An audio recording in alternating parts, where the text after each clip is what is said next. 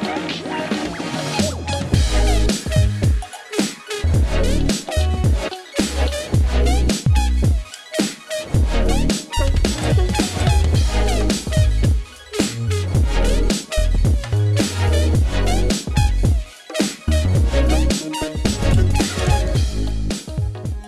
Willkommen zu einer neuen Folge des Talent for Glory Podcasts. René und ich haben uns heute wieder ein ganz spezielles Thema rausgesucht und zwar möchten wir über das Thema Mindset im Unternehmen sprechen. Was ist es überhaupt? Warum hat es eine Bedeutung?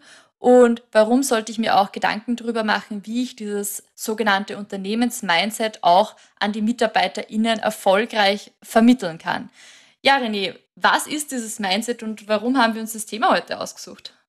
Ja, großes Wort, das uns, äh, wie du schon gesagt hast, immer wieder über den Weg läuft. Ähm, sehr viele unserer Kundinnen, Interessentinnen und, und, und sonstigen Leute, mit denen wir sprechen, sprechen immer wieder eben über dieses Wort, dieses Mindset. Ähm, wenn man es mal ein bisschen auseinanderpflücken möchte, ähm, kommt man relativ schnell zu drei Bereichen, die eigentlich in jedem Unternehmen irgendwo definiert sind, beziehungsweise vielleicht irgendwo auch so herumschwirren. Das ist einerseits eben der schon sehr oft angesprochene Purpose. Ja, was ist überhaupt der Antrieb des Unternehmens? Warum gibt es das Unternehmen? Warum sollten Personen äh, in einem Unternehmen einfach arbeiten wollen und jeden Tag eben diese Motivation haben, alles zu geben für dieses Unternehmen, wenn man so möchte.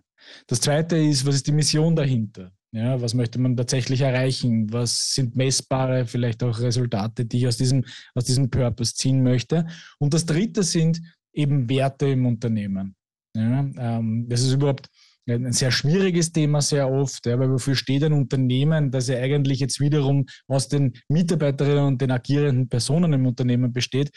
Wie transportiert man oder transferiert man die Werte von den Personen im Unternehmen auf dieses ähm, Konstrukt des Unternehmens selbst. Das wäre jetzt einmal so grob diese Definitionen, an die man sich, ähm, an die man sich einfach machen muss und die man definieren muss, um besagtes Mindset überhaupt einmal dann wiederum auf die Mitarbeitenden zu übertragen. Mhm. Und das beginnt, Victoria, ähm, wie wir schon festgestellt haben, ja eigentlich schon bevor neue Mitarbeiterinnen im Unternehmen ähm, beginnen zu arbeiten. Und da hast du äh, ein paar Tipps mit, wie man das schon im Recruiting-Prozess eigentlich gut ähm, ähm, angehen kann. Genau. Wir haben das ja schon auf die eine oder andere Art in der Vergangenheit sogar besprochen, wenn wir darüber gesprochen haben, wie man richtig recruitet und nach welchen Faktoren auch schon während der Bewerbungsphase gescoutet wird. Also sind es jetzt rein ähm, Hard Skills, das, was für einen Job wirklich benötigt wird, oder geht es da auch um Soft Skills? Und welche Wertigkeit haben diese zwei Faktoren oder diese zwei Gruppen an Faktoren äh, im jeweiligen Unternehmen? Und man würde sagen, das Thema Mindset fällt natürlich eher auf Seiten der Soft Skills und eben auch auf Seiten der Soft-Faktoren. Also da geht es um Persönlichkeitsfaktoren wie etwa möchte ich mich weiterbilden? Äh, bin ich jetzt eher kalkulatorisch motiviert zum Beispiel? Oder gibt es einen anderen Grund für meine Motivation? Wodurch lasse ich mich motivieren? Wie wichtig ist der Purpose für mich im Unternehmen? Das sind alles Faktoren, die einen extremen, extremen Einfluss darauf haben, wie erfolgreich dann die Zusammenarbeit mit dem Unternehmen und in, im Unternehmen dann auch der Mitarbeiter, die Mitarbeiterin sein wird, wie zufrieden er oder sie ist und wie lange auch er oder sie im Unternehmen bleiben wird. Und deshalb ist es überhaupt nicht äh, zu vernachlässigen, schon im Recruiting-Prozess. Mhm. Ab, absolut, absolut. Also ich glaube, wenn wir nochmal zusammenfassen, ähm, es ist absolut wichtig, dass eben die, die Werte, der bewerbenden Person zu den Werten des Unternehmens irgendwo dazu passen. Weil wenn ich jetzt als Unternehmen beispielsweise einem höheren Zweck diene, ja, einem großen Purpose diene, aber jetzt vielleicht auch die finanziellen Mittel nicht habe, ähm, wahnsinnige Top-Talente ähm, überbezahlen zu können, dann kann ich natürlich auch nur mit Leuten arbeiten, die beispielsweise jetzt nicht so kalkulatorisch äh, motiviert sind, aber trotzdem jeden Tag diesen Purpose irgendwo folgen können und dieses Feuer in den Augen haben, mehr oder weniger jeden Tag, mhm. wenn sie in, in, in die Arbeit gehen. Ähm, Was natürlich dann ein anderes Thema ist, manchmal definiert man sich ja auch als Unternehmen im Laufe der Zeit neu, ob das jetzt neue Organisation ist, neue Ausrichtung, ob man die Mission mal hinterfragt, ja, ob man dem Ganzen einen, einen, einen neuen, anderen Purpose geben will oder zumindest einem Spin in besagten Purpose geben will. Ähm, dann hat man es ja oft damit zu tun, dass man auch die bestehende Belegschaft irgendwo ein bisschen äh, mitnehmen muss auf diese ganze Reise und dieses Mindset etablieren muss. Und da gibt es halt auch ein paar Dinge, ähm, die man einfach berücksichtigen kann und muss, wenn man, wenn man ähm, diesen, diesen Wechsel, diesen Change, diesen Change vollziehen will. Ja? Ähm, und da geht es natürlich dann auch darum, die Mitarbeitenden so mit einzubeziehen, dass die auch tatsächlich voll und ganz dahinter stehen. Und ein großer und ein großer Punkt dahinter, den, den, den, der eigentlich immer recht gut funktioniert, ist, wenn man jetzt nicht frontal präsentiert den Menschen im Unternehmen, sondern tatsächlich äh, mit Self-Exploration dorthin arbeitet, dass die Leute tatsächlich selber erfahren, was für sie dann eigentlich das Richtige und Wichtige ist und so mehr oder weniger intrinsisch motiviert sind, solche Dinge dann auch mitzutragen. Ich möchte dazu gerne zwei sehr praktische Tipps euch mitgeben. Und zwar das erste ist schon mal, wie du richtig gesagt hast, es ist eben nicht ein äh, Top-Down-Statement des Mindsets oder ein Verkünden der großen neuen Employer-Brand zum Beispiel oder der, unser, das sind ab jetzt unsere Werte, ähm, sondern es geht darum, bereits in diesem Prozess, wie du richtig sagst, ähm, möglichst viele Mitarbeitende in, ins Boot zu holen. Viele Unternehmen greifen dann auf so etwas zurück wie ein Steering Committee, wo man eben schaut, dass äh, möglichst viele VertreterInnen von verschiedenen Personengruppen im Unternehmen bereits dabei sind. Das heißt, es können verschiedene AbteilungsleiterInnen sein, von äh, Fertigung, Produktion über Marketing bis Finance und IT, also wirklich am besten ein Querschnitt durch das Unternehmen. Es können aber genauso Mitarbeitende sein, die einfach in Unternehmen arbeiten ne, und das eben auch über verschiedene Standorte hinweg oder verschiedene Abteilungen je diverser dieser Personenpool ist, der da dabei ist, umso besser im Nachgang, weil man so besser das bestehende Mindset auch abbilden kann. Das heißt, wie du richtig sagst, das Mindset ist ja nichts, was jetzt einmal definiert wird und dann quasi vorgetragen wird und ab jetzt leben wir alle so, sondern im besten Fall wird es ja gemeinsam gestaltet und dann eben leicht, wenn man einen, äh, einen Richtungswechsel einlegen möchte, adaptiert.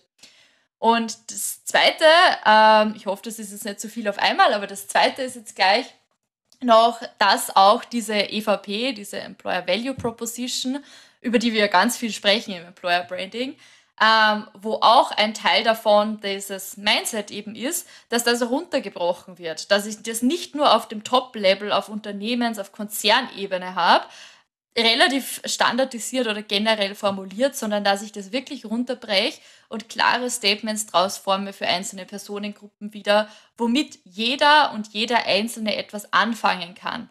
Denn es bringt nichts, das Ganze auf einer sehr abstrakten Ebene zu halten, sondern es muss ja jeder tagtäglich wissen, was bedeutet das jetzt für mich in meinem Arbeitsalltag. Und das ist ein ganz wichtiger Schritt, der leider oft vergessen wird.